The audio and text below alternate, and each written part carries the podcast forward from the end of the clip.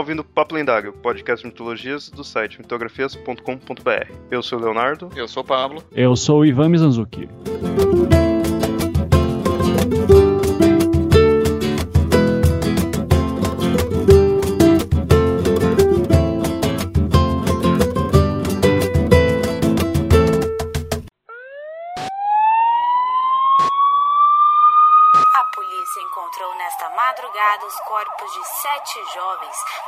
Parece ter sido um caso de coletivo suicídio. O ocorrido tem repercutido por todo o país, gerando uma onda de choque em várias pessoas. A polícia ainda não liberou muitas informações sobre a investigação, mas parece haver fortes indícios de um ritual satânico. Mais informações no Jornal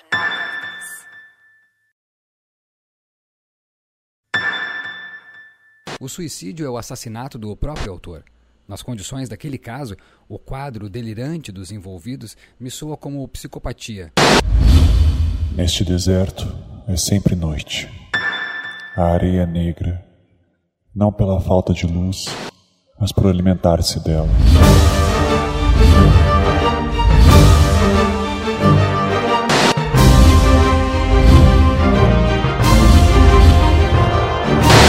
Do sangue vem o sangue é a chave. Para quê? Para tudo. Perdoe-me, Pai, pois eu pequei. Por favor, receba minha confissão e reconcilie minha alma com a igreja, permitindo que as palavras aqui escritas pelo seu servo possam servir de lição para meus irmãos da ordem. Fernando Augusto, de 33 anos, foi encontrado morto esta manhã no que parece ser outro caso de suicídio vinculado ao novo livro de Daniel Farias, A Irmandade do Dragão. Segundo familiares, Fernando teria se isolado de sua mulher algumas semanas, coincidentemente após começar a leitura. Esta não é a primeira vez que o polêmico livro de Daniel figura no caso de um suicida, acendendo o debate acerca da necessidade de sua proibição em livrarias. Desde seu lançamento, a Irmandade do Dragão figura no topo dos livros mais vendidos por todo o país.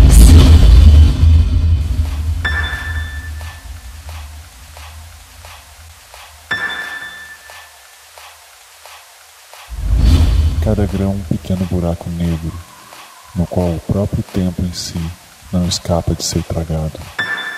O tempo aqui autoflagela-se, é autofágico dobra sobre si mesmo para começar a devorar os próprios pés. Cada grão grita um nome, uma vida, um arrependimento do que um dia fora viver. Museu de todos os fracassos e pesares. Eu passei em seus corredores e ouço suas vozes infinitas, distinguindo todo tom, súplica e peso.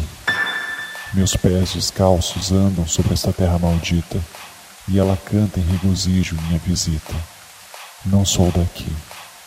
Ainda não.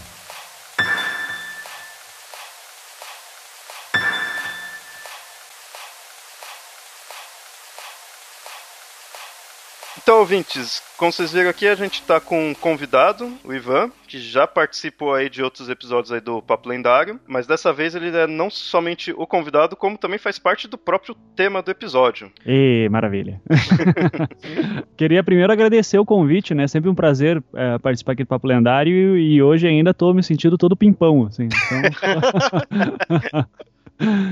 Uma honra, obrigado. A gente chamou ele aqui para falar do livro que ele lançou até o fim da queda. A gente vai deixar também os links, tudo. Então a gente vai estar tá falando do, do, livro do autor, já que o Ivan é mestre em ciência da religião, olha só. e aí a gente vai estar tá falando do livro, das pesquisas, tudo aí relacionado ao tema. Então, Ivan, fala aí rapidinho só do livro, assim, o tema, o que que é, para os ouvintes que não ouviram ainda saberem o que, que é. O, o, livro Até o Fim da Queda, uh, eu não vou explicar o nome porque tem a ver com uma coisa que acontece lá no, na, no final do livro, né? Então, lá para metade. Mas é basicamente é a partir do ano de 1993, uh, ah, no ano 1993 teve um, um, suicídio coletivo entre sete jovens e a polícia no início uh, não conseguiu, não teria conseguido avançar com as investigações porque ficou claro que foi alguma espécie de ritual satânico que teria acontecido. É, e daí eles, mas a gente não tem muito, muitos como saber o que, que aconteceu exatamente, então deixa arquivado. Daí, anos mais tarde, aparece esse é, escritor, o Daniel, e o Daniel ele lança um livro no qual ele reconstitui todo o caso e é, tenta explicar o que aconteceu realmente. E ele explica que existia uma sociedade secreta por trás dos rituais chamada Irmandade do Dragão. Uh, que seria um demônio, né, o chamado dragão vermelho, que teria origens lá, num, ele teria nascido num ritual uh, de exorcismo no século XVI na Espanha. E daí ele tá, ele vai explicando isso através de uma entrevista. E só que o que está acontecendo é que enquanto o, o Daniel está falando do seu livro, né, e várias pessoas estão lendo e ele está no topo dos best-sellers assim durante esse período, muitas pessoas estão lendo o livro do Daniel e estão se matando, estão se suicidando. E, e, daí começa a criar uma tensão, assim, né, de saber o que, que é esse dragão vermelho, o que, que o livro faz. Então, a, a brincadeira, na verdade, o que eu pensei no, quando comecei a escrever, Uh, na verdade, confesso até que essa ideia de que as pessoas estavam se matando à medida que estavam lendo, isso aí veio à medida que o livro estava sendo escrito, porque eu pensei assim, ok, século XXI, né? Uh, internet, todo mundo conectado, uh, e a gente já viu esse recurso assim, de pessoas que leem uma obra e enlouquecem e se matam, é bem comum, né? Você tem lá o Lovecraft, uh, no Necronomicon, o Chambers com o Rei Amarelo e tantos outros assim. Uh, mas eu imaginei, imagina se acontece isso hoje e está acontecendo agora e você tem contato com o autor e tem pessoas discutindo no mundo inteiro. Então eu tentei trabalhar mais ou menos com essa ideia, né? E daí o livro vai se desenvolvendo e uh, tenho eu, não vou dar muito spoiler aqui, então. mas é basicamente essa a ideia. Mas jovens é, fazendo rituais suicidando em 1993, eeles eram jogadores de RPG? não, não, não. Eu acho que em algum momento eu faço uma, uma relação com RPG, mas passa meio batido. Assim, ah, tá? é, porque é, essas eram as matérias que, eu, que a gente via do jornal aqui no Brasil, né? Muitas vezes. Falava coisa de RPG, ah, é os jovens fazendo rituais, né? Tudo, é, sempre assim. É, e eu não sei, vocês, é, o Pablo aqui, década de 90, estava em Curitiba também, né, Pablo? Em 90 estava em Brasília. É, porque então acho que você não pegou isso, mas é que eu lembro, assim, aquela memória infantil, né, em 93 eu tinha 10 anos de idade, e isso me marcou muito porque uh, teve algumas crianças que estavam sendo sequestradas aqui em Curitiba. Crianças de 8 anos, se não me engano, teve um menino chamado Leandro, outro chamado Guilherme, uh, e daí eu lembro, volte meio assim que aparecia aqueles noticiários policiais assim que encontraram numa casa em algum lugar uns corpos é, enterrados que podem talvez ser da criança, não sei o que, ritual satânico, né? Então eu, eu estudei colégio católico a vida inteira. É, aqui no Paraná tem uma praia famosa que é Guaratuba, né? E teve o caso da bruxa de Guaratuba que parece que matou umas crianças, que tá, até hoje tá rolando isso daí, que parece que não é bem assim, enfim. Mas esse imaginário, assim, não sei porquê na década de 90, de, parece que as pessoas estavam procurando estavam fazendo muito ritual satânico por aí, assim, sabe? E, então, meio que eu já peguei esse lance pra, pra até ter uma certa memória afetiva e escrever. Então, na década de 90, é, só até uma coisa que já me perguntaram se aconteceu algumas coisas, tipo, porque isso foi um um recurso literário que eu fiz conscientemente. Que o, o leitor, à medida que está lendo, ele não sabe se o que eu estou falando aconteceu de verdade ou não, porque eu vou colocando alguns fatos históricos e inventando algumas coisas, né? Muita gente já me perguntou, mas tinha essas coisas assim realmente? Você viu esse tipo de ritual acontecendo? Jovens se suicidando e tal? Eu digo, cara, olha, teve umas coisas estranhas, assim, né? Mas não, não, não dá para dizer a certo que se era RPG ou alguma coisa do tipo. Porque eu me lembro, não sei se era nessa época ou se um pouco depois, de rituais de suicídio coletivo que estavam uhum. acontecendo nos Estados Unidos.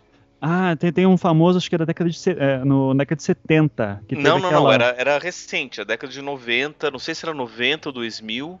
Uhum. Inclusive um deles era que estava passando um cometa e eles achavam ah. que tinha um alienígena na, na, na, atrás do cometa, daí eles iam se matar para poder se falar. Exato. Ó, no final do meu livro eu tenho lá um, um, capítulo que é um epílogo, né? Chamado. Não é nem um epílogo, é um adendo mesmo, que é o Entregando o Jogo, que eu chamo, né? Eu coloco um monte de referências. Uma dessas é esse suicídio coletivo dos Estados Unidos, que eu tô vendo aqui. É, aconteceu em 97 em San Diego. É, 39 pessoas se mataram e elas achavam que as suas almas iam ser resgatadas pelo cometa Hale-Bopp. Ivan, agora fala um pouco de você, porque como você é o autor e você, como mostrei na, na apresentação ali, você é mestre em ciência da religião, eu sempre achei estranho o seu mestrado sendo uhum. que você é designer. Isso. Ele só é tem graduação em design, né? É, é o meu doutorado está sendo em história do design, né, de certa forma, porque é a área onde eu, hoje eu dou aula, né, design, artes, arquitetura, comunicação, todas as coisas que estão integradas assim. Uh, mas o que aconteceu foi o seguinte: eu entrei no, no, na graduação em 2003 e fui me formar em 2007. Daí lá pelo terceiro período, quarto período, eu já estava entrando para uma carreira acadêmica.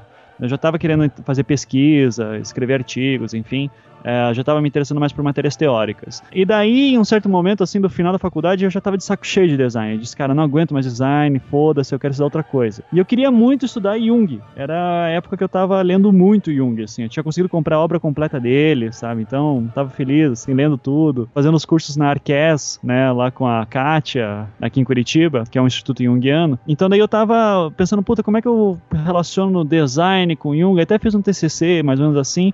Só que já querendo entrar nessa área acadêmica, eu precisava fazer um mestrado, eu tava gostando de Jung, e daí vai aquele negócio. Eu não podia fazer mestrado em psicologia porque eu não era psicólogo. Mestrados de design, ninguém ia aceitar alguma coisa relacionada com Jung. Daí filosofia e Jung tem uma entrada muito difícil, assim, né? De entrar com mitos e tal. Na mesma época, eu tava começando a estudar também sobre a vida do Crowley, que é um mago que eu.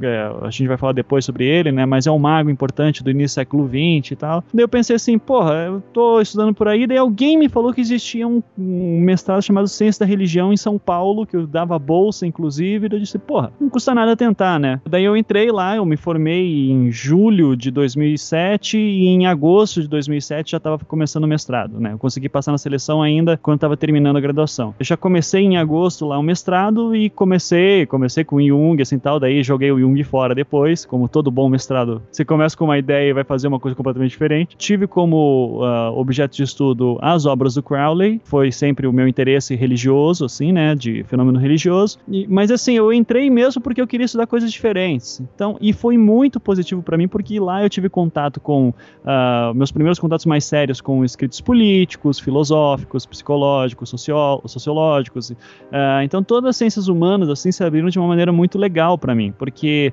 uh, durante dois anos eu tive que aprender muita coisa. é um campo interdisciplinar gigantesco Uh, com a diferença que a gente estuda fenômenos religiosos, né? Às vezes as pessoas confundem até se é teologia, uh, eu digo, não, teologia é um exercício filosófico que parte do princípio que Deus existe. Ciência da religião, ela não está preocupada com isso. Com a ciência da religião, você pega um conhecimento científico e vai estudar um fenômeno religioso. Pouco importa se o, o que as pessoas daquela, daquele grupo religioso uh, pensam, se, se você tem que provar que acredita ou não. Não, você parte daquilo como um dado e você vai trabalhar aquilo, né?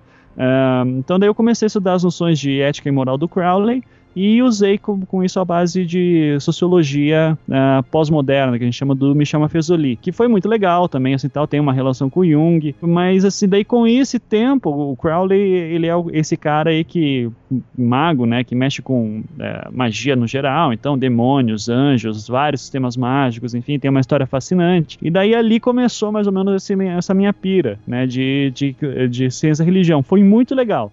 O problema só é que é, qualquer concurso que eu ia tentar para professor dizia: Nossa, mas mestrado em ciência da religião, você quer dar aula no curso de design e tem mestrado em ciência da religião. Eu falo, ah, pois é, né? Mas é, design é uma área interdisciplinar também, né? Então releva aí, por favor. então, mas é, é institucionalmente isso para mim me traz uns problemas até hoje, né? Então, mas é, pessoalmente foi um período muito legal assim, para mim. Foi um período muito de muito aprendizado. Eu recomendo para todo mundo esse curso porque é realmente muito interessante lá em São Paulo. Onde, onde São Paulo? Uh, na PUC de São Paulo, que daí tem. Tem em outros lugares uh, no Brasil, uh, acho que se não me engano em Minas Gerais tem um, um, mestrado e doutorado em ciência da religião. São poucos cursos que tem mas é geralmente essa religião ela vai estar dentro de um departamento da história, assim, né, de da sociologia, sociologia das religiões é uma área, uma área grande, psicologia da religião é uma área grande, mas na PUC de São Paulo daí conseguiram juntar todos esses caras e colocaram lá. Inclusive, uma das pessoas que eu tive aula, curiosamente, aí, que é, é uma, né, uma junguiana famosa, que é a Denise Ramos. Daí eu tive aula com ela. Quando você fez o mestrado de ciência da religião, você acabou estudando mais dessa área, mais do, do crawler, tudo, mas você já gostava, né? Que foi até o que te chamou a atenção de fazer esse curso. Sim, é, cara, foram vários fatores, assim. Eu, eu tenho uma versão na minha cabeça, mas eu tenho certeza que ela é, é ela é, limit, ela é cortada, é reduzida. Mas é, eu, eu acho que foi mais ou menos assim, que eu bem me lembro. Olha que engraçado, né? Era 2005, então eu estava no meu segundo ano da faculdade. Eu tive um sonho que era muito legal e eu disse, cara, esse sonho é muito bacana, eu quero transformar esse sonho numa história.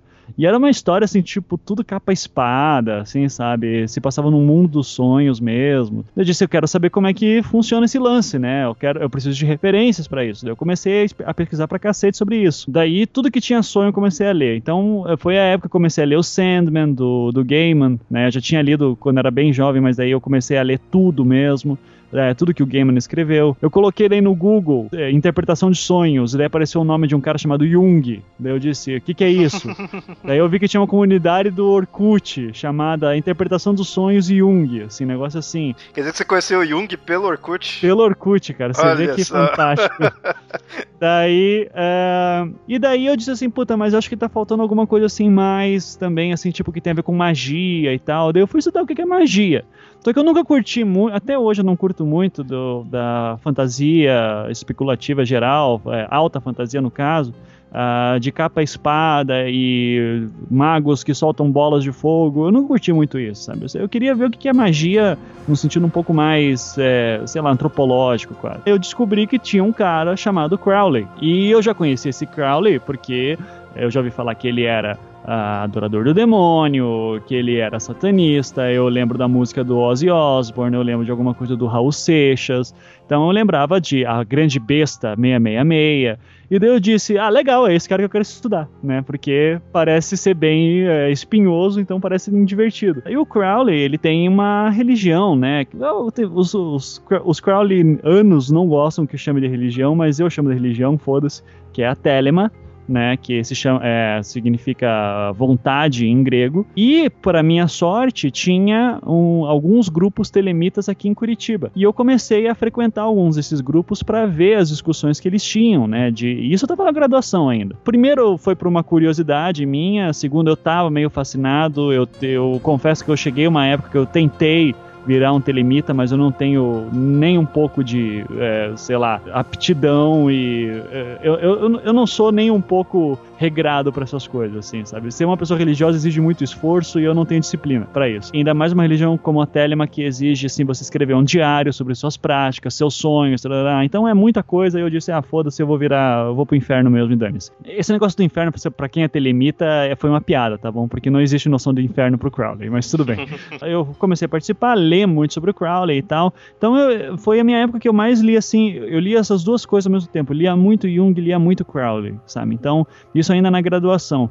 E, então daí, junto com o Crowley, daí você começa a ver toda a história da magia. Então você vai ler sobre Cabala, você vai ler sobre é, Enochiano, que é um sistema de magia angelical, é, Go Goécia, que é um sistema de magia demoníaca, meditação, o próprio cânone cristão todo, né, os magos cristãos. Daí você tem o Papos, você tem todo o movimento Rosa Cruz, você tem a história do espiritismo, de certa forma, a John Fortune, a, a Blavatsky, o Eliphas Levi. Então você começa a ler toda essa história, assim, e uh, todos os escritos da Golden Dawn, que foi uma sociedade secreta importantíssima do mágica do século XIX. Século XIX aparece um monte dessas sociedades esotéricas, assim, né? Então é, eu começo, começo a ler um pouco de tudo sobre isso e é legal, assim, né? Tipo, eu, eu me sentia como se eu estivesse lendo um livro de fantasia muito mais divertido, assim, sabe? Em que as peças estavam espalhadas pelo mundo, assim, e você tenta fazer algum sentido daquilo tudo.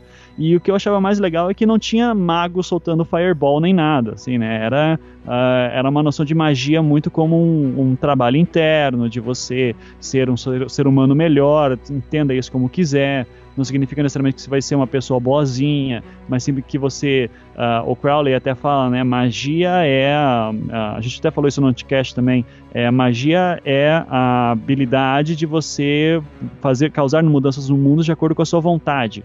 Mas antes você tem que descobrir qual que é a sua vontade. Uh, então é alguma coisa como uma missão interior, assim, tal. Então magia pode ser desde você tomar um café, porque isso vai fortalecer seu corpo, até você fazer um ritual de invocação demoníaca, assim, sabe? Então é, me, me interessava muito essas coisas. Então li a biografia do Crowley, li os livros dele, fiz uma série de interpretações e anotações.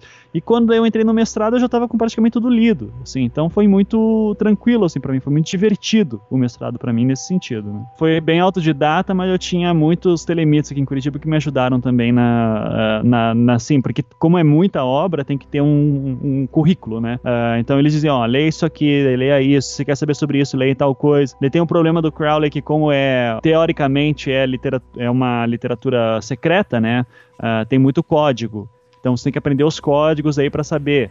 Daí tem um, até um exemplo que eu dou no meu livro, assim, que eu incorporei, que tem um caso lá que o Crowley está sendo julgado por qualquer das coisas imbecis que ele fez. Alguém pergunta para ele assim do tipo: "Você se chama a besta do Apocalipse? Você se joga esse título para você mesmo, a besta do Apocalipse?" Ele fala: "Sim, mas a besta do Apocalipse é apenas um, um símbolo do sol, né? Então, se você quiser, você pode me chamar de Pequeno Raio do Sol também." Tem um livro dele famoso que é o, book, o livro 4, em que ele ele diz assim, ó, para nesse ritual você faz isso, isso, isso, né?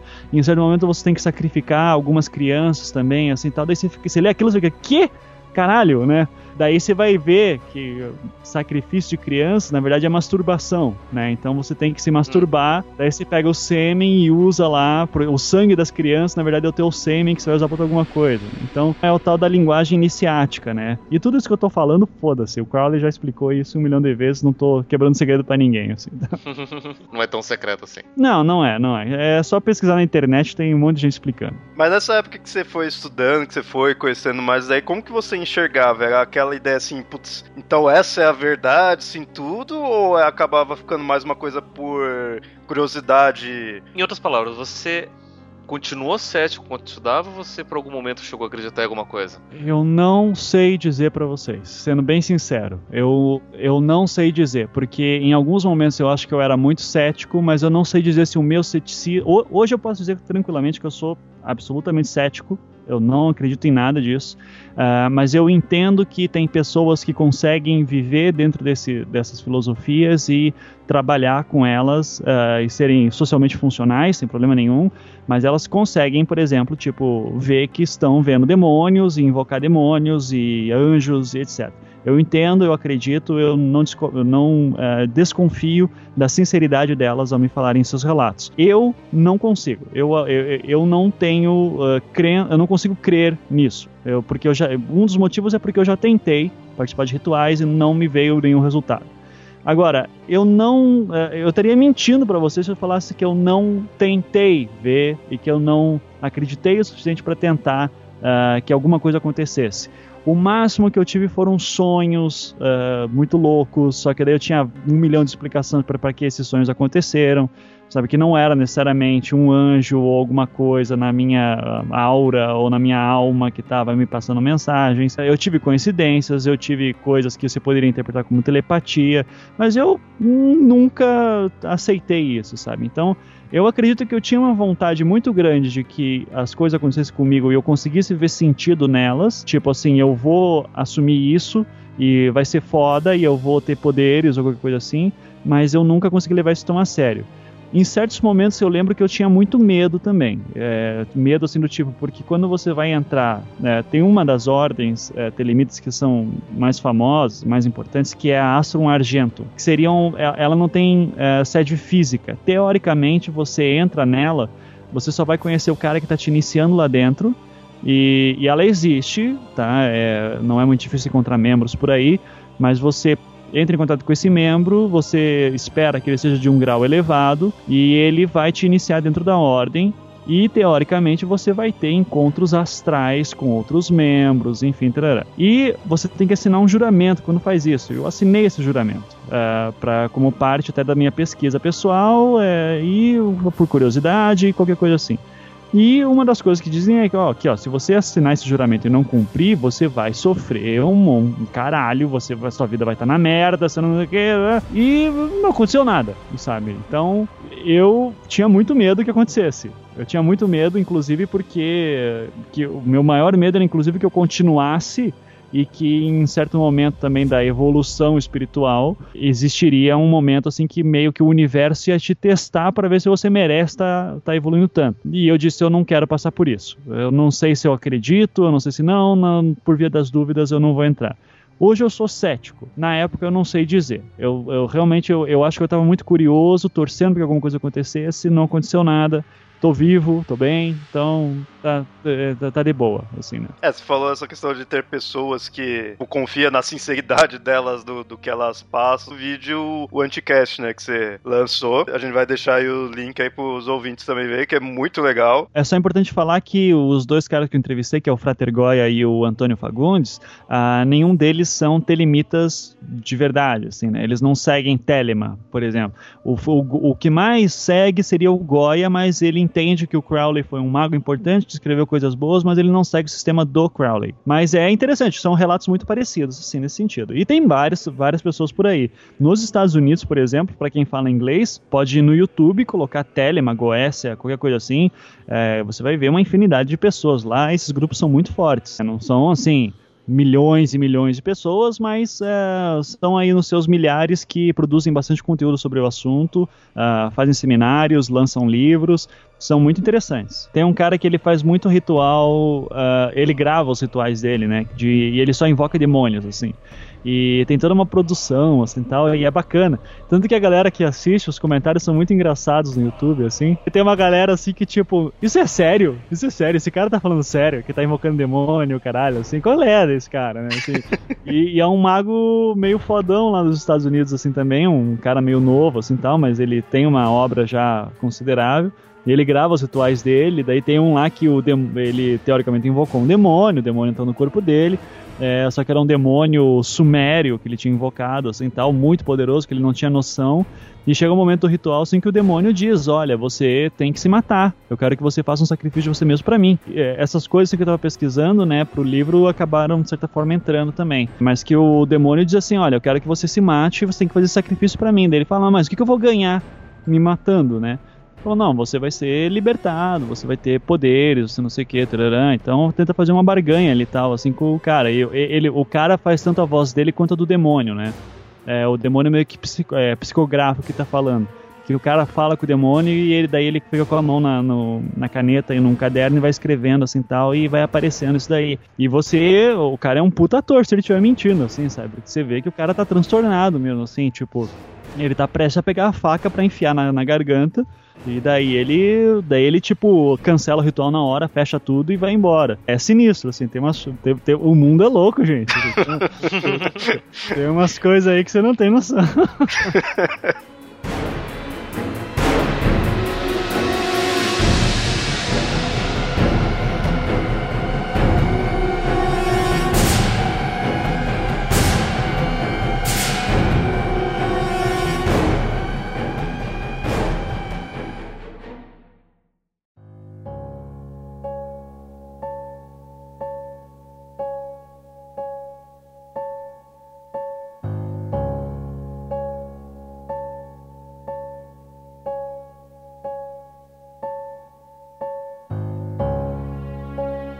los já começa a falar mais do seu livro. Quando que surgiu assim de você começar a escrever mesmo esse livro? Como que surgiu a ideia? Bom, eu comecei uh, a escrever literatura, acho que foi lá por 2008, mais ou menos. Eu estava começando a ler bastante por causa do mestrado, comecei a me interessar por literatura e disse, porra, eu quero agora ver como é que é escrever literatura. Tive a sorte de fazer alguns cursos de criação literária aqui em Curitiba pela Fundação Cultural de Curitiba, né? E daí eu fiz uns dois cursos, daí tinha um terceiro curso que eu fui fazer, isso daí já foi mais pra frente lá por 2010, com hoje um colega meu, que também, incrível que pareça, ele é formado em design, é professor de design, meu colega na Unibrasil, que é o Paulo Sandrini e ele estava dando um curso ali na, na Fundação Cultural de Curitiba, é um baita no escritor, e daí ele começou a explicar, é um curso de um ano, e ele começou a explicar como é que funciona um romance, o que, você tem que pensar, como é que se faz literatura, qual é a diferença de contar uma história e, e fazer literatura, né, que não é simplesmente contar uma história qualquer, você tem que pensar na forma, tem uma estética, tem, tem uma série de questões, e aquilo lá meio que me abriu os olhos pra caralho, assim, sabe? Então eu escrevi alguns contos, sempre gostei muito de praticar com conto, tive alguns contos publicados aqui pela Fundação Cultural de Curitiba, essa oficina de romance, teoricamente, nesse um ano, era para você terminar a oficina com romance pronto. Eu terminei com dois capítulos prontos, sendo que um deles eu cortei fora, joguei,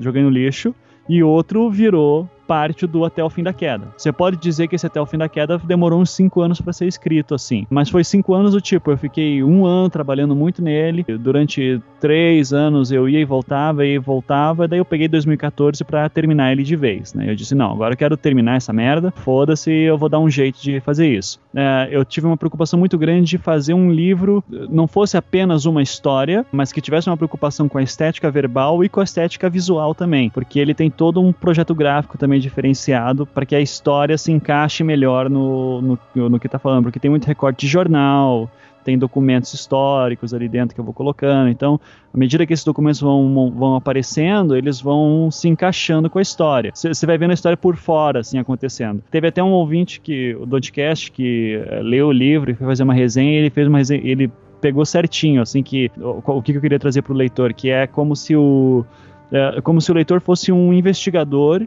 que estivesse juntando vários pedaços e relatos de umas coisas estranhas, e daí ele vai tentando criar uma lógica naquilo tudo. E isso me deixa muito feliz porque eu qualquer coisa de literatura que eu escrevo, né, esse é meu primeiro minha primeira narrativa longa, mas é vários contos que eu já escrevi também. Eu praticamente não gosto muito de escritores que escrevem qualquer coisa, sabe, e daí eles não pensam na forma do que estão escrevendo. Eu acho que literatura acima de tudo é é uma experiência estética. Qualquer um é capaz de sentar no Word e escrever qualquer história.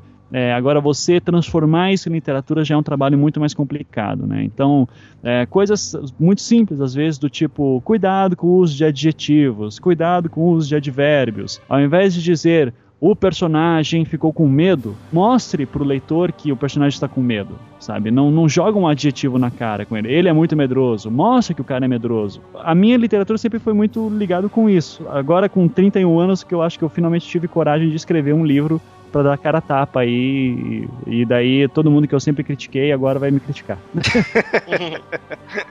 Você comentou aí de, de do, do, leitor construir essa investigação. Você chegou a se inspirar em alguém para fazer isso? Porque Sim. eu consigo pensar aqui em dois autores clássicos. Né? Um deles é o, o próprio Lovecraft Uhum. que ele chega a escrever algumas coisas como se fosse recorte de jornal, né? E o outro é o Bram Stoker. Veja, o, o Bram Stoker eu li há muito tempo, mas se eu não me engano ele também é em primeira pessoa, né? Uh, Porque é o... ele pega os, os o investigador, os diários, né? Uhum. É, tipo, não, é o quem junta, né? Só pra, pra quem não, não, não, conhece, quem junta tudo é a, é a, Mina, a personagem Mina Ryder, e ela junta todos os recortes de jornal e, e, diários e cartas escritas. Mas você tem essa personagem que diz, eu juntei tudo, né? Isso no começo, lá no, no começo. Aham, uhum, é. isso. E já no, no Lovecraft, no, no Call of Cthulhu, você tem a voz do investigador falando, né? Direto, assim. É, ele mostra os jornais e tal, mas é o relato dele como o estilo do Lovecraft mesmo, né? Meio uhum. é, confessional, assim, quase. Eu já não, não, não segui essas linhas. É, um escritor que eu mais me inspirei para fazer isso aqui foi o, um curitibano chamado Valêncio Xavier, que tem uma obra chamada O Mês da Gripe, que ele fala do surto da gripe que teve, da gripe espanhola que teve é, em Curitiba,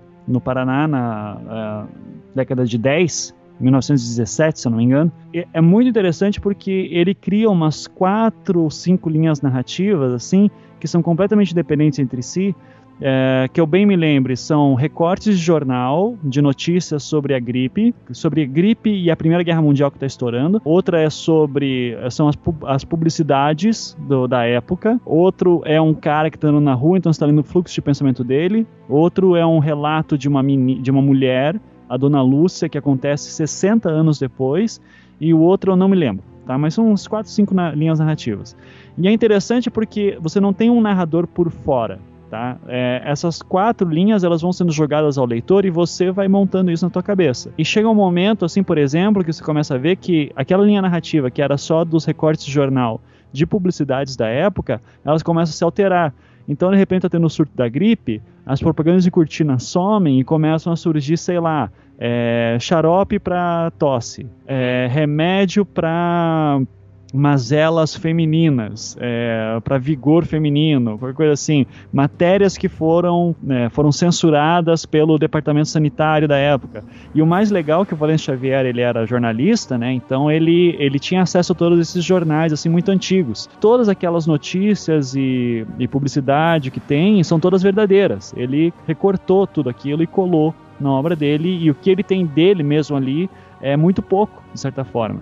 A grande sacada dele foi conseguir é, juntar tudo isso e criar uma lógica e ter personagens que você também tem empatia, que você consegue se relacionar e perceber o que está acontecendo. Então é um livro genial, assim, para mim, mesmo da gripe. Então a minha grande influência para a estrutura foi Valêncio Xavier, é, nesse sentido. Daí, claro, tem outros caras, né? O próprio conceito do livro que te enlouquece, você tem o Necronomicon, o Rei Amarelo, tem um que eu adoro, que é o Cantiga Nininar do Palaniuk, que é um dos meus escritores prediletos de longe, assim, sabe? Adoro o Palaniuk. Ainda falando na, na parte assim, de estrutura, tem esse, esse aspecto de, com várias de narrativas assim, mas ele teria um protagonista, porque tem o escritor, né? O Daniel Faria. Seria o protagonista ou com que como que ele se insere na história? É, é que assim, eu sou o autor, né? Então para mim é, eu tô eu tô contaminado. Né? Uh, para mim ele é o mais importante, sem dúvida, né? É a partir da dele, da investigação dele, da fala dele que as outras coisas vão se desenvolvendo. É, digamos assim que não é um livro polifônico, tá? Você não tem vozes disputando ali não. Tá? Então não tem ninguém tentando roubar o holofote do outro. O Daniel, de certa forma, é o cara que vai montando a linha principal. Mas em alguns momentos, é, outras vozes vão ficando mais importantes, principalmente sobre os relatos do ritual de exorcismo que aconteceu no século XVI. Tem umas partes que eu achei divertidíssimas de escrever, que são a parte que aparece comentários de internet, sabe? O pessoal lendo as notícias e comentando. Daí comentários de portal, você já imagina um nível, assim, né?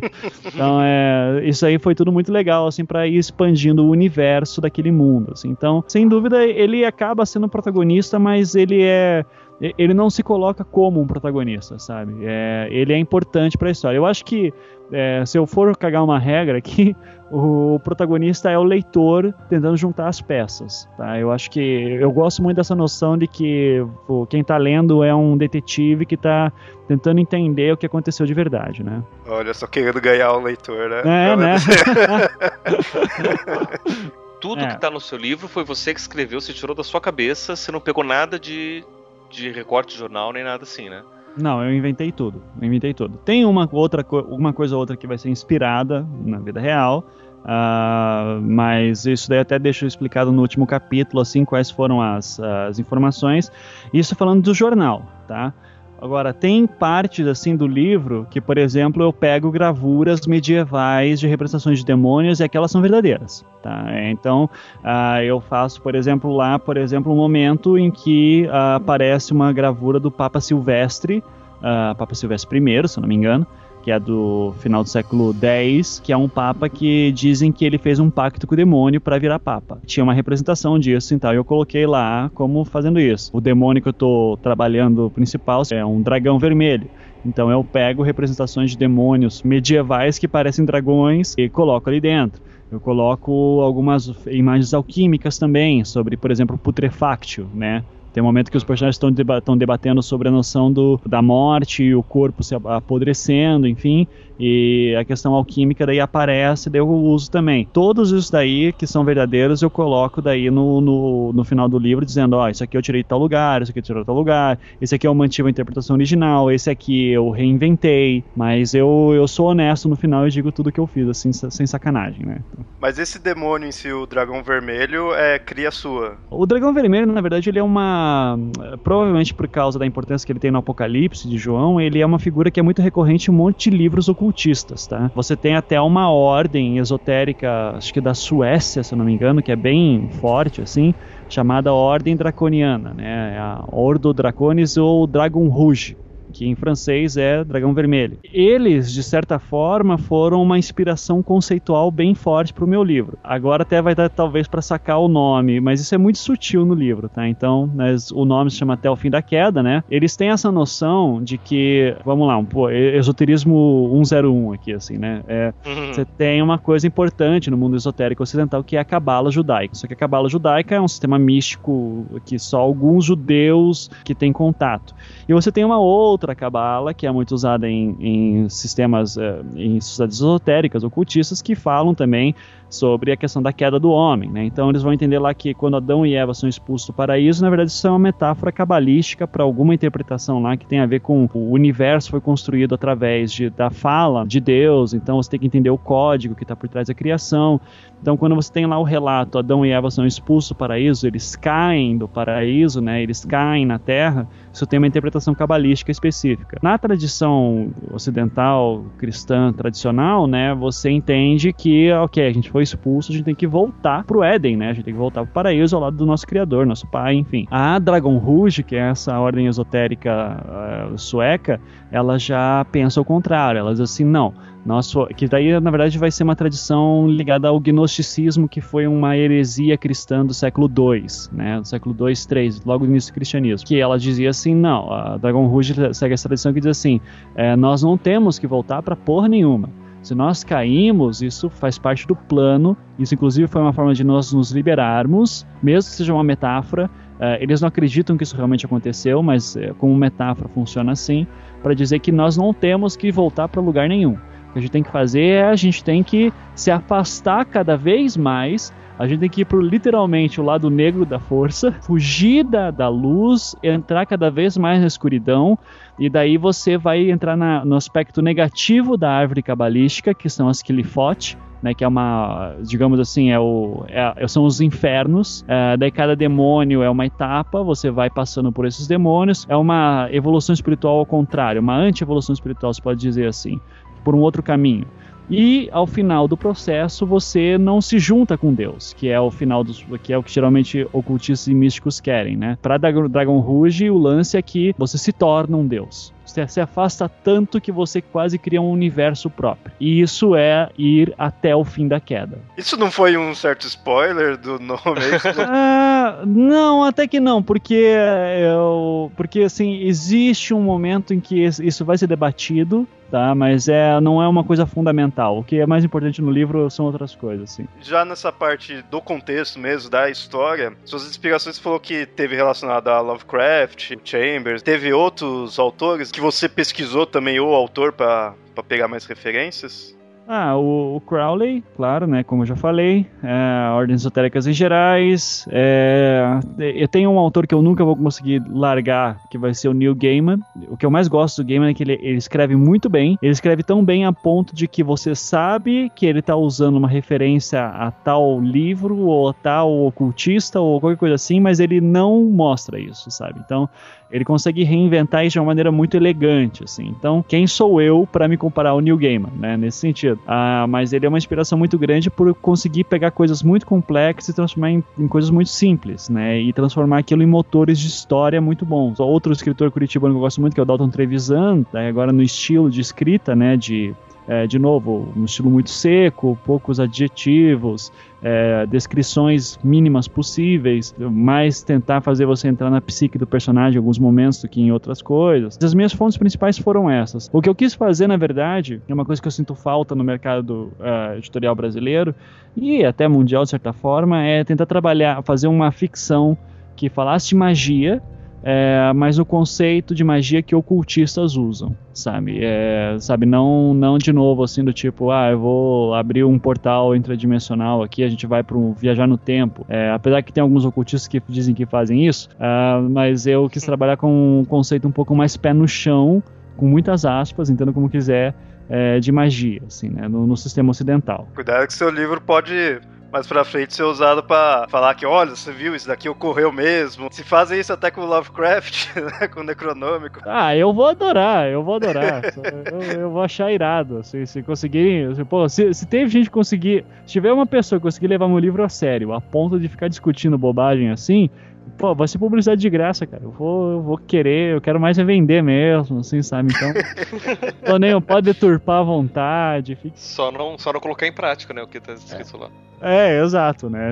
Por favor, não matem ninguém, né? Eu espero. Mas assim, se, se alguém quiser dizer, não leiam esse livro, porque, cara, eu, eu, eu ia adorar que, sei lá, o Papa Francisco falasse, ó, oh, o livro é proibido e tal, assim, pô, seria uma publicidade do caralho, assim. Mas isso nunca vai acontecer.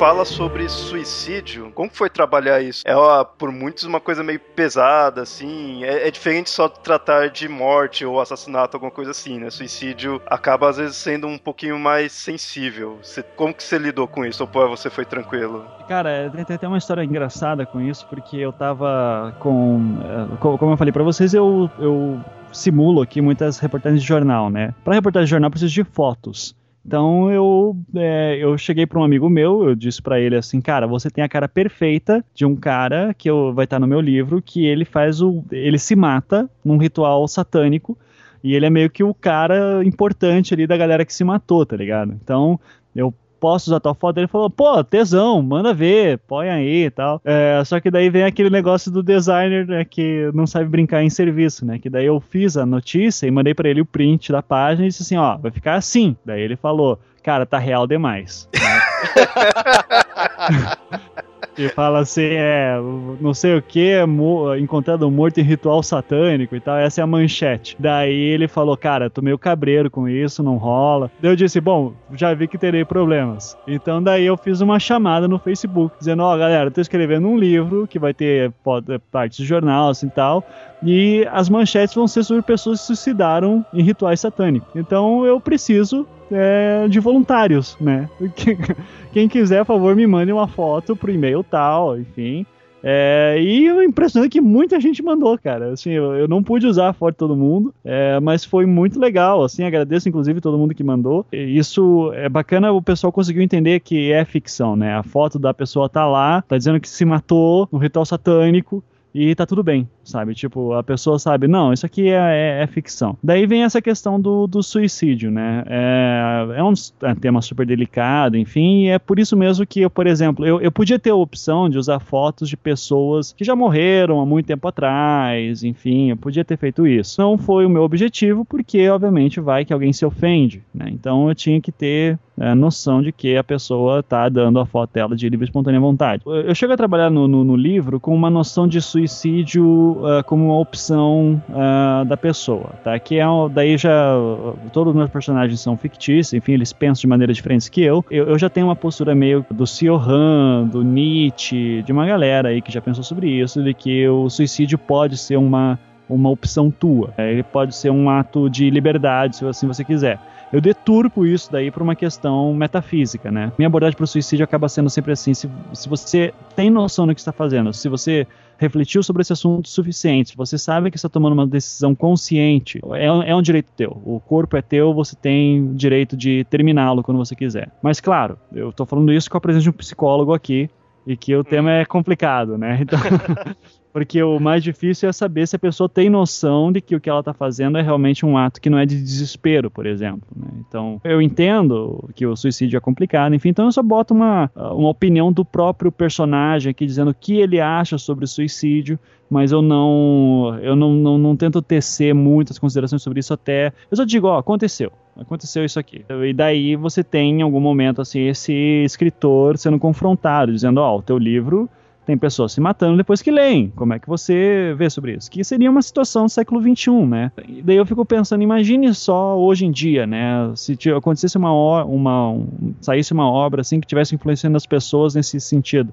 o autor seria confrontado, as pessoas iam comentar na internet. Eu achei interessante essa situação do tipo, tem um livro que está fazendo as pessoas, mas quem que tá, quem que é o culpado? É o escritor? São as pessoas? As pessoas estão fazendo isso? E se tivesse um demônio mesmo por trás? Sabe, a gente vive num mundo muito cético. A editora que está vendendo horrores aquele livro ia dizer, ah, foda-se, né? Quer mais vender, se as pessoas estão se matando, será que a gente vai censurar o livro? E como é que cai nesse problema? Então, são, é uma situação que eu achei curiosa, assim, de ser explorada. Então, eu, eu trabalho mais, assim, como, como a, a, vida, né? Imagina se acontecesse isso na vida real, o que aconteceria? Né? Ia ter uma discussão e, enfim, vai fazer o quê, né? No fim das contas, as pessoas estão se matando porque querem. Né? Ninguém ninguém está obrigando-as a fazer isso. Culpar um livro às vezes pode ser, pode ser, sei lá, uma fuga muito fácil, né? Que usam. É, que usam, né? Eu gosto muito do, da declaração que o Marilyn Manson deu naquele documentário do Michael Moore, o Tiros em Columbine, né? É, que ele fala assim, ó, é muito fácil para os pais dessas crianças aí que estão atirando estão é, indo para colégios fazer tiros, enfim,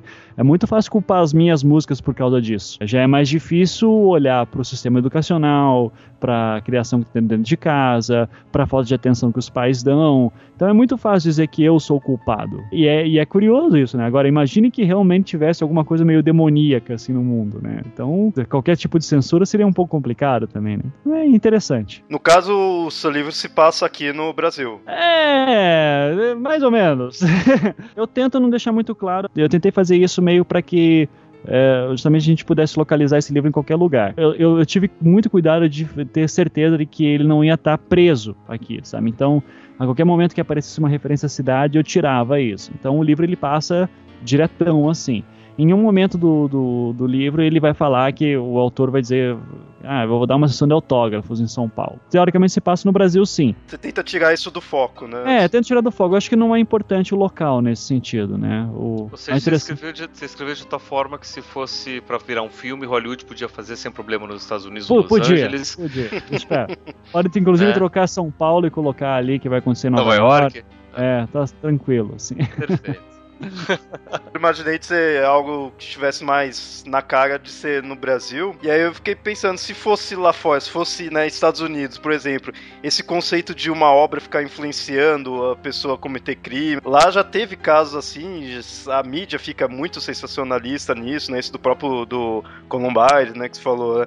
Aí eu fiquei imaginando se assim você pensaria numa outra forma, no outro ritmo do livro ou não. Mas pelo que você falou, você não põe isso como foco. Eu não tenho, digamos assim, o, o momento político de um certo local e é, um certo local e período que estão vivendo, ele não influencia na, no decorrer da narrativa, não. Assim, o mais importante mesmo é você tentar entender a influência desses livros, assim, de, dessas obras. Né? Isso eu acho que eu acho é o mais legal, assim, né? Porque no fim das contas os demônios estão em tudo que é lugar, né? Não importa o país. Né?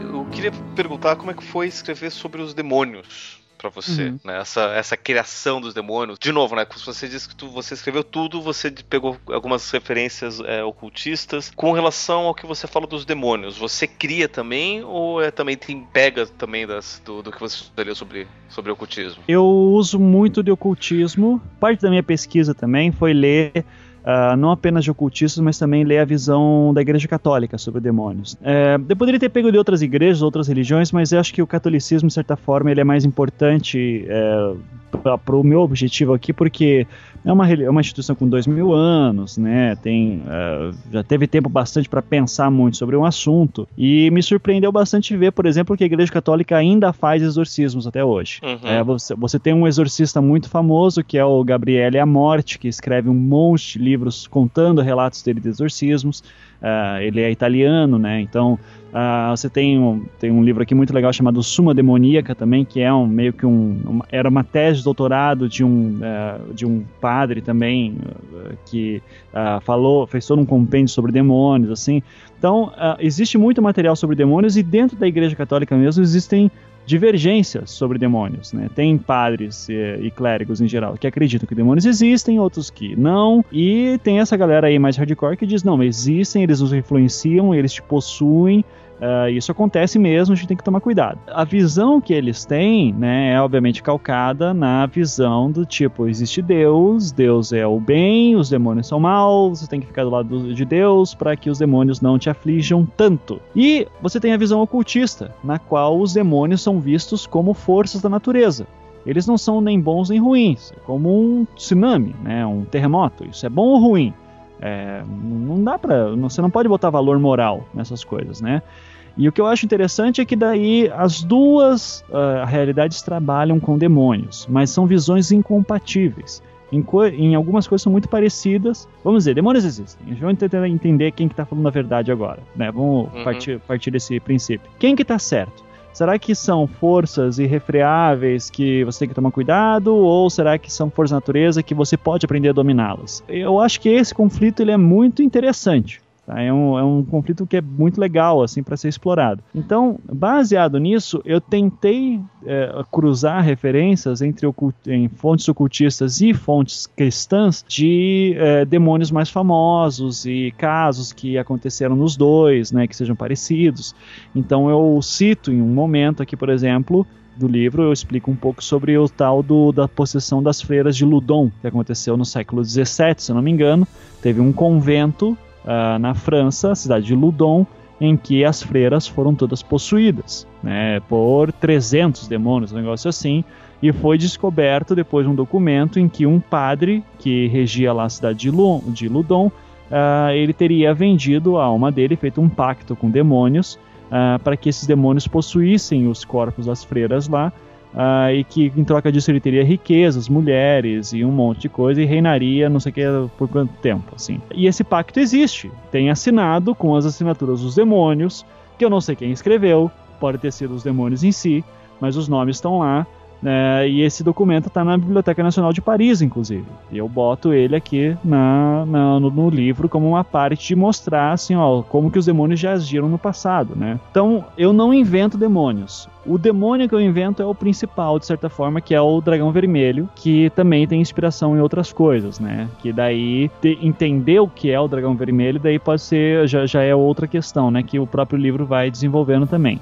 Então, se eu inventei alguma coisa, foi esse conceito do dragão vermelho, que já é um conceito que existe em outros lugares, mas a questão é que eu transformo ele num demônio específico. Agora, todos os outros demônios que aparecem aqui, eles são reais, entre aspas, assim, né? Mas então você responde de como que seriam os demônios, assim, pelo livro, se eles seriam forças da natureza ou seriam seres maléficos, meio assim, você chega a definir? Pode ser que sim, pode ser que não, sabe? Eu acho que depende da interpretação de cada, cada leitor daí, assim, tá? Essa é uma das pontas, assim, que eu deixo mais subjetivas, assim, tipo... Ou seja, você, você não cria um universo Mizukiano dos demônios. Não, é do tipo, funciona assim. Não. É. não eu, eu, deixo bem, é, bem do tipo, existem coisas aqui que a gente não sabe direito como é que funciona. Uh, e tem esses grupos que pode não ser o único. Tento fazer mais ou menos isso, sabe? Não, não, eu, não, eu não passo regras. Eu não passo regras, não. Eu tento mostrar uh, algumas coisas que acontecem uh, nesse universo e você pode ter um milhão de interpretações, assim, né? Nesse sentido é muito próximo do, do de tipo qualquer pessoa que quiser pesquisar hoje em dia sobre demônios vai sentir as mesmas dificuldades, assim. Como que demônios existem? Algumas pessoas dizem que sim, outras dizem que não.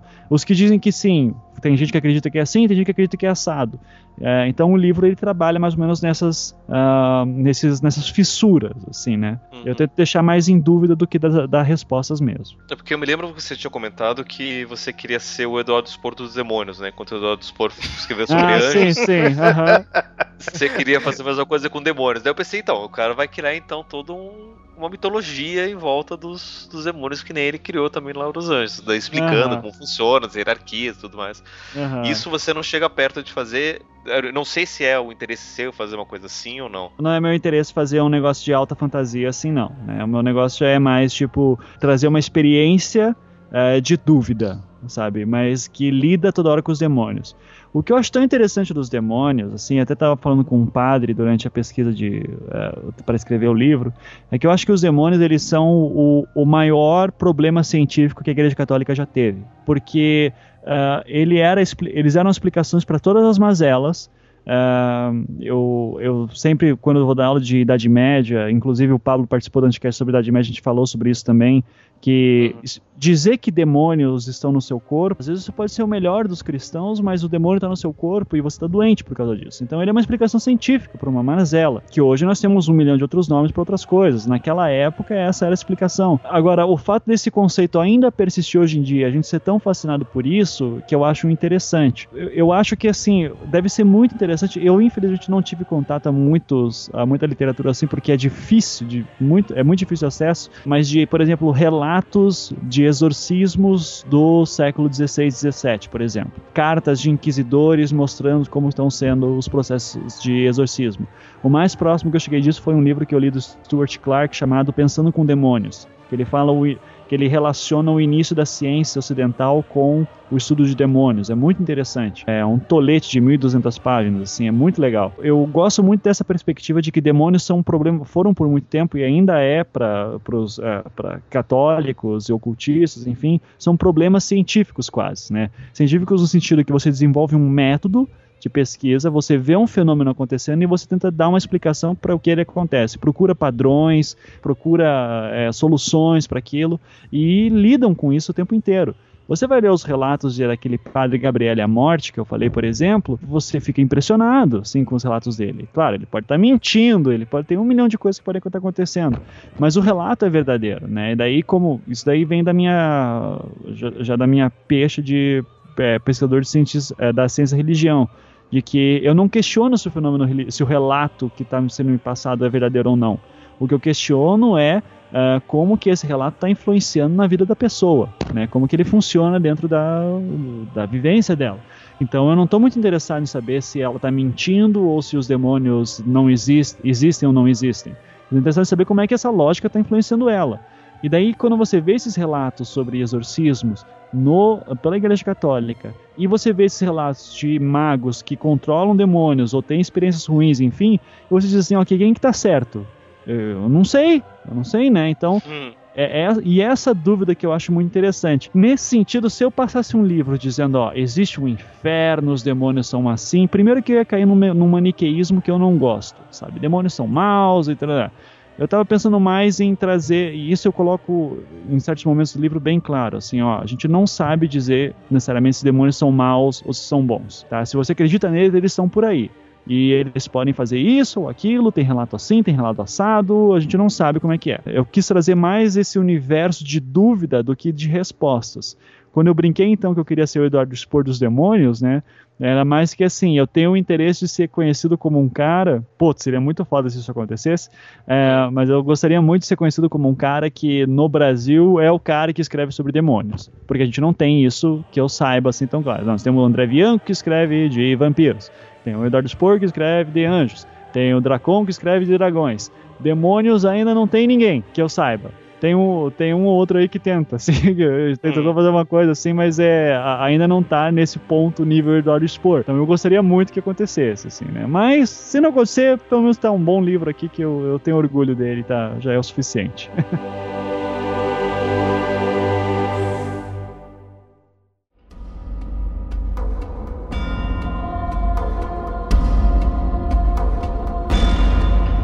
falou aí que você chegou a falar com o padre, né, para pesquisar isso pro, pro livro. Que outras pesquisas interessantes assim, você fez? Eu, uma das coisas que eu achei interessante foi descobrir que aqui em Curitiba tem dois exorcistas, por exemplo. Que eu tentei marcar entrevista e é muito difícil. Muito difícil. Inclusive, é, os caras não, não são muito abertos. Um deles até topou que conversasse comigo, mas ele disse que eu não podia anotar nem, escrever, nem gravar nada. Exorcista católico mesmo, oficial. Católico oficial, ou, é que a igreja permitiu que fosse, né? É muito fechado, é, você não consegue esses relatos. Isso eu achei interessante.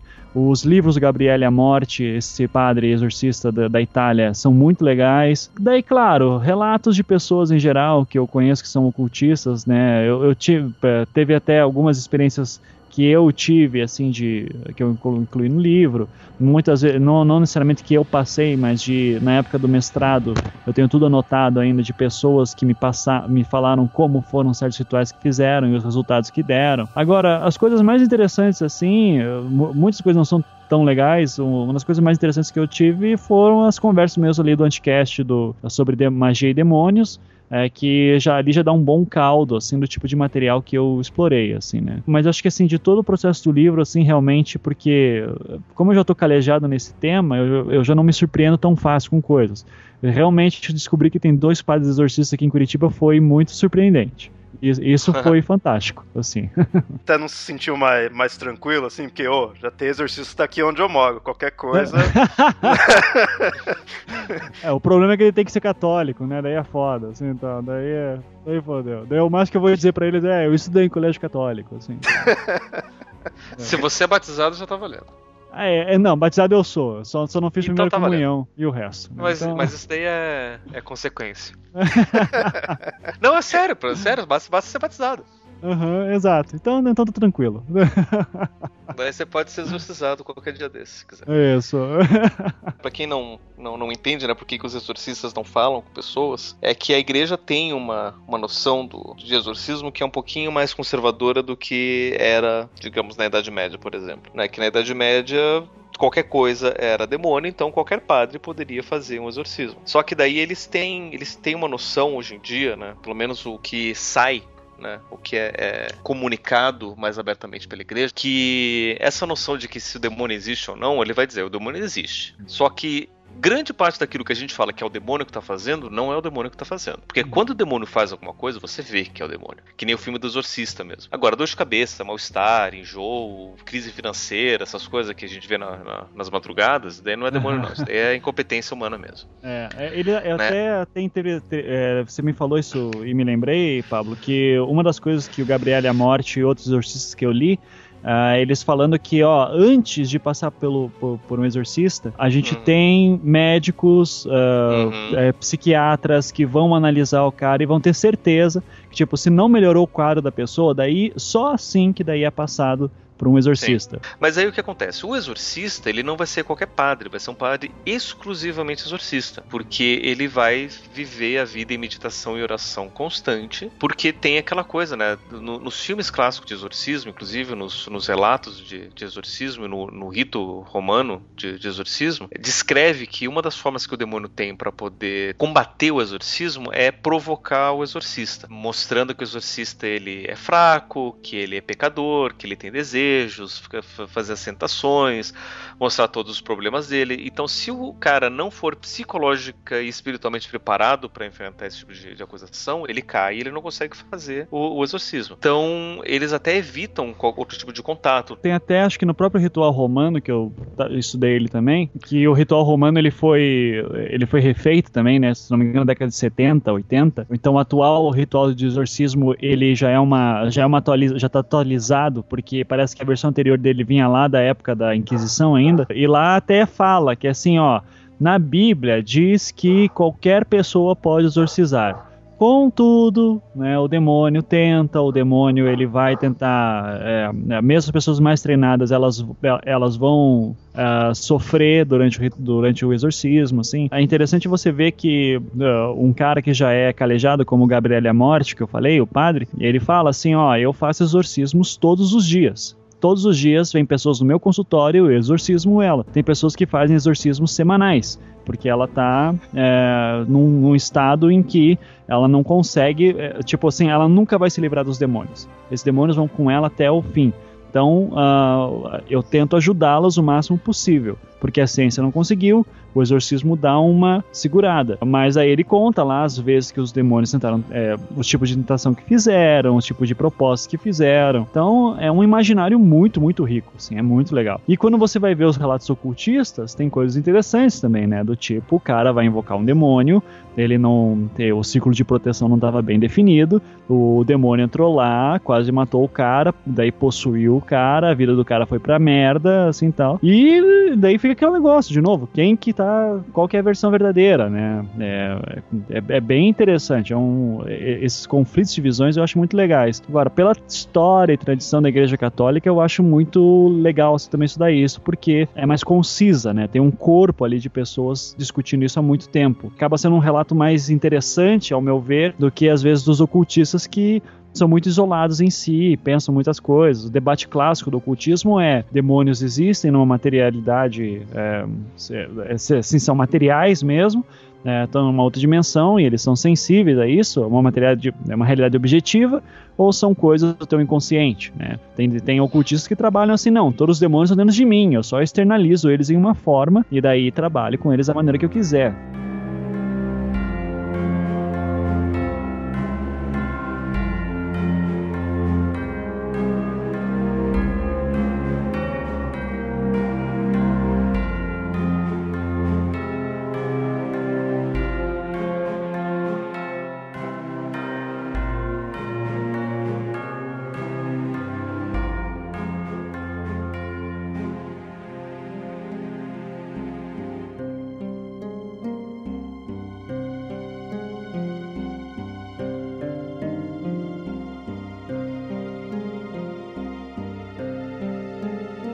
Você diria de qual que seria o público do seu livro? Ou também, assim, se esse livro seria um livro pesado, assim, teria uma certa recomendação, assim, tipo, para maiores? O que, você acha? Uh, não sei dizer, cara.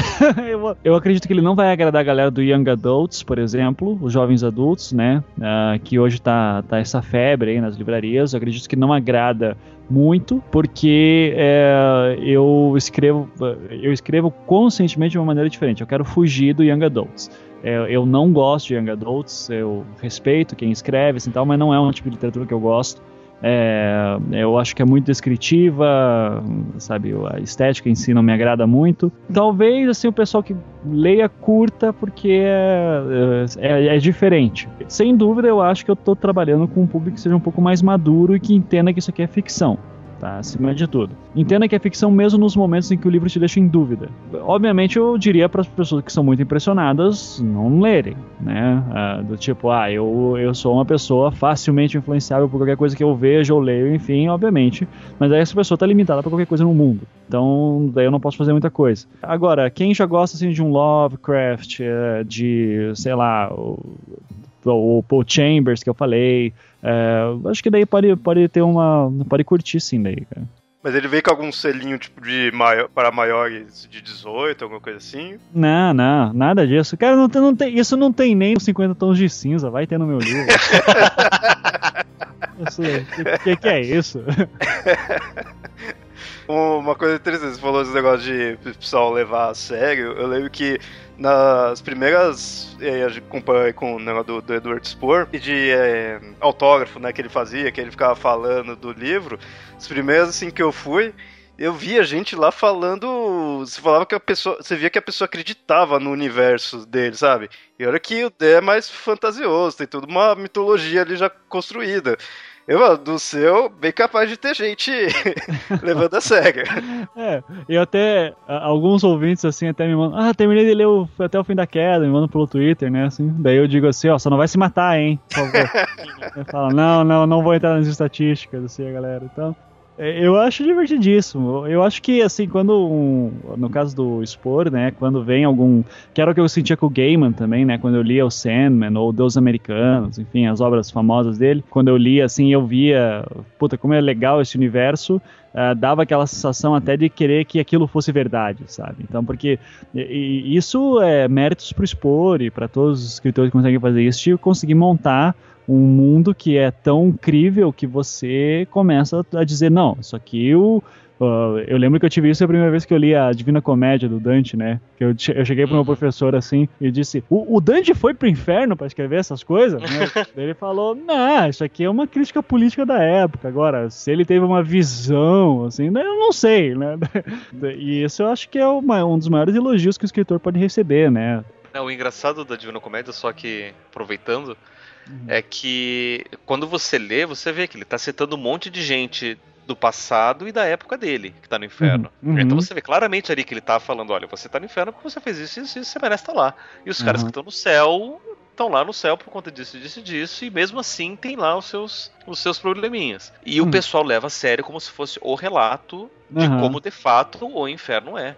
Uhum, é assustador sim. você ver isso, não? Porque o Dante descreve lá o, o, o sétimo círculo, assim, assim, assado, e o, e, e o diabo, não sei das quantas. Falei, cara, gente, peraí. Não, não, é literatura é. também, não é um é. relato. É, a Divina Comédia é ótima nisso, porque ela é tão. Você vai ver as descrições das torturas, é muito real aquilo. Então você diz assim: não, isso aqui não pode ser ficção.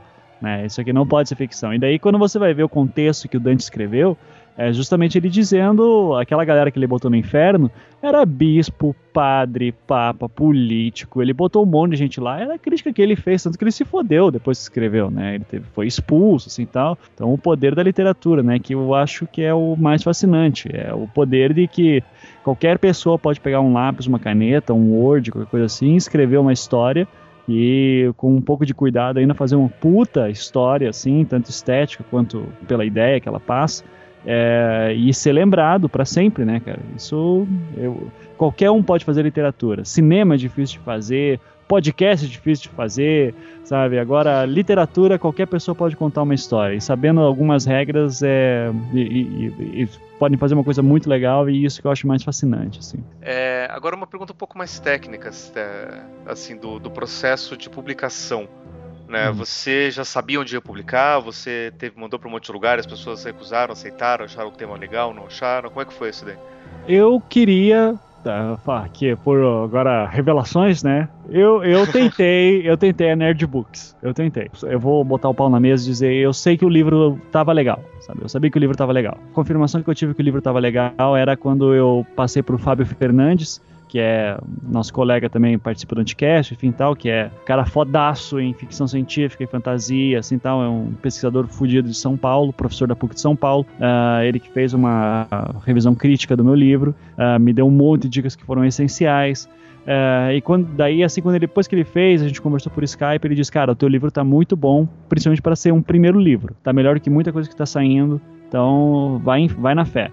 Depois que eu tive isso, eu disse, ok, então eu tenho um bom material na mão, é, eu, uma pessoa que eu confio a opinião, então eu quero publicar ele.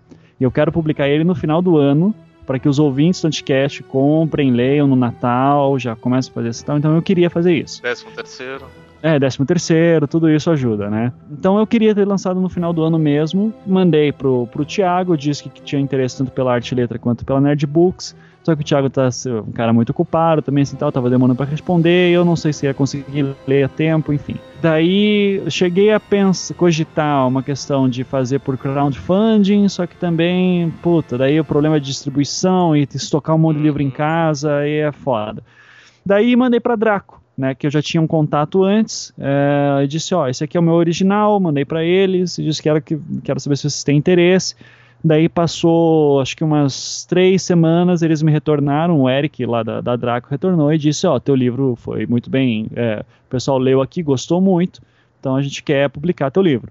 Ah, então fechou, né? Então é uma editora que já é do nicho, uh, já procura autores do uh, da mesma linha que eu. Então daí foi meio rápido a publicação assim, nesse sentido sem dúvida, ajudou também eu dizer que eu tenho um podcast, tenho uma base de ouvintes assim, vai ter gente interessada e tarará, então uh, isso ajudou bastante, tá? Mas é, digamos que eu não teria feito essa loucura de querer publicar rápido se eu não tivesse certeza que o livro era bom, tá? Senão eu teria uh, demorado mais um tempo, assim, assim, procurando outras editoras e tal. Tendo em vista que quando você publica no Brasil, o maior problema acaba sendo divulgação, eu pensei, eu já tenho um canal de comunicação bom. Tá? Eu já tenho um canal de comunicação muito legal, assim. Então, os ouvintes do Anticast são super legais, eles são interessados no tipo de conteúdo que eu quero, que eu tô querendo produzir. Eu disse, cara, vamos pela Draco, que é uma editora menor, daí tem todos os problemas de editora menor, assim, do tipo, as tiragens não são muito grandes, a distribuição é um pouco mais complicada, mas ainda assim eles conseguem estar nas principais livrarias. Quando eles toparam, eu disse, ah, então fechou, vamos nós mesmo. Daí deu para fazer uh, com eles e foi muito legal. Ainda mais foi legal porque eles me permitiram fazer o projeto gráfico interno do livro, que é fundamental para o andamento da história. Uh, me permitiram fazer a capa, todos os méritos e desméritos do projeto gráfico estão na minha mão, e isso é uma coisa que eu tenho muito orgulho, assim, também, né? Então, uh, e, e, agradeço muito a editora Draco por, por ter dado a oportunidade de publicar e de ter me dado, me confiado a fazer tudo, assim, né? Então, uh, mas foi, o, o processo de publicação, por incrível que pareça, foi bem tranquilo nesse sentido. Agora, claro, eu podia ter inscrito o livro em concursos literários. Eu podia ter esperado tal, mas eu queria ter lançado em 2015, em 2014 mesmo. Esse livro já estava muito, muito tempo na minha mão. Eu dizia, cara, eu quero publicar logo, foda-se. Depois eu tento publicar um livro da maneira mais, é, mais tradicional de aquela agonia de dois, três anos, sabe? Bom, você falou que esse é o primeiro livro e os próximos. O que, que você tem em mente? Como que você imagina no futuro? Lembrando que esse é meu primeiro livro de literatura, né? Eu já tenho, tenho o livro lá Existe o Design, né? Assim, que é de é, que já é um livro científico daí. Os próximos livros, cara, é assim, eu tenho alguns contos aqui guardados que eu tô, já tô conversando com o Eric de é, de repente a gente publicar, talvez só formato digital, talvez juntar tudo e fazer uma versão impressa, a gente ainda não sabe. Eu ainda quero ver como fazer isso. O que eu tenho interesse é de fazer um livro de ficção transgressiva, que é o estilo do Palahniuk, uh, do Vonnegut, de um, uma galera aí que que eu curto bastante, que é de justamente assim quebrar padrões sociais, é, que daí já vai se afastar um pouco da fantasia, mas vai ter uma coisa ou outra ali dentro, que eu, é, é um estilo de literatura que eu tô achando divertidíssimo ler e eu tô muito afim de escrever alguma coisa sobre isso. Eu tenho interesse também, e eu, mas eu quero deixar assentar um pouco isso, quero esperar mais alguns meses aí para ver como é que vai ser a repercussão do Até o Fim da Queda, mas eu tenho interesse de fazer uma continuação dele, porque tem muita coisa para ser contada ainda. E inclusive a Draco já veio conversando comigo que eles têm um projeto de fazer para divulgação de livros, uh, fazer pequenas histórias em quadrinhos que custam baratinho, assim, uh, mas que se passe no universo do livro. E eu já tenho um roteiro meio pré-definido sobre como para essa história em quadrinhos. Então esse ano, se tudo der certo, vai sair uma história em quadrinhos que se passa no mesmo universo até o fim da queda. Talvez saia uma coletânea de contos ou um livro novo aí. Porque eu tenho ainda um casamento que eu preciso terminar chamado Doutorado. Bom, Ivan, então, primeiramente, parabéns pelo livro. Eu lembro num outro cast que a gente convidou você, que você falou que queria lançar logo um livro. Você conseguiu. Verdade, bem lembrado. a gente dá os parabéns aí. A gente agradece aí você ter participado. Agora faça o seu jabá. Fale do, do Anticast, fale também onde pode encontrar o livro. Fique à vontade. Então, mais uma vez, muito obrigado pelo convite. É sempre um prazer conversar com vocês dois. É, ainda mais sobre o meu livro dessa vez. Então, pô, ficou muito, muito feliz. É, já falei que eu não queria. Eu até pensei em fazer isso no Anticast, mas seria muito ego trip, assim, né? Tipo, no meu podcast falar do meu livro. Assim, então. Bom, até o fim da queda, literatura de terror, suspense e outras coisas mais aí vocês podem encontrar atualmente. Eu, dependendo da, da época que sair, já pode estar em lojas, mas é, que eu saiba, a primeira tiragem já meio que se esgotou, só vendendo pelo site da editora Draco. Então, quem quiser comprar agora, tipo, rapidinho, vai ter que. O lugar mais fácil vai ser no site da editora Draco. A gente deixa o link aí para vocês. Daqui a algum tempo já vai estar tá em lojas, porque já vai ser feita uma nova impressão. E muita gente tem me perguntado do e-book também. A questão do e-book é um pouco complicada, porque o projeto gráfico dele é todo diferenciado. Então, o Eric está tentando traduzir o melhor possível disso para o digital. Tem daí suas limitações, né? Obviamente. E por isso que está demorando um pouquinho para sair, mas vai sair o e-book. Vai estar tá nas principais lojas também, tipo Saraiva, Amazon, vai estar tá em tudo isso também. E, obviamente, também tem o meu podcast, o anticast.com.br, né? Que a gente fala, às vezes, de design, Uh, atualmente a gente fala sobre qualquer coisa que venha à mente, assim, então. Mas é sempre um prazer aí, ouvintes novos. Quem quiser conhecer lá, www.anticast.com.br. Uh, ah, a gente já está agora no quinto ano entrando.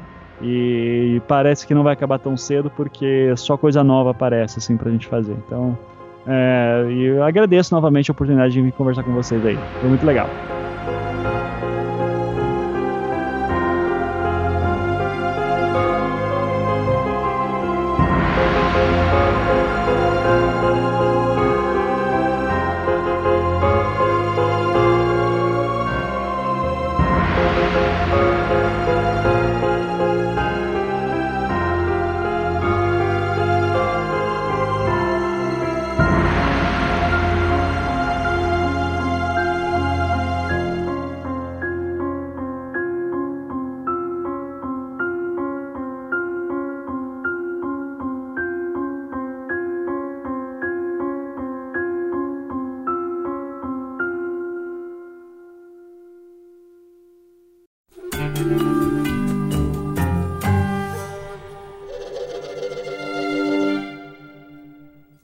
Então, ouvintes, esse foi o episódio do Papo Lendário, qual a gente entrevistou o Ivan, autor do Até o Fim da Queda. Vai estar tá todos os links aí no post. Espero que vocês tenham gostado do, do episódio. Tiverem algo a comentar, ouvintes aí que leram o livro, né, ou que tiverem empolgado aí, podem comentar aí no site. Podem mandar e-mails para mitografias.gmail.com. E até mais.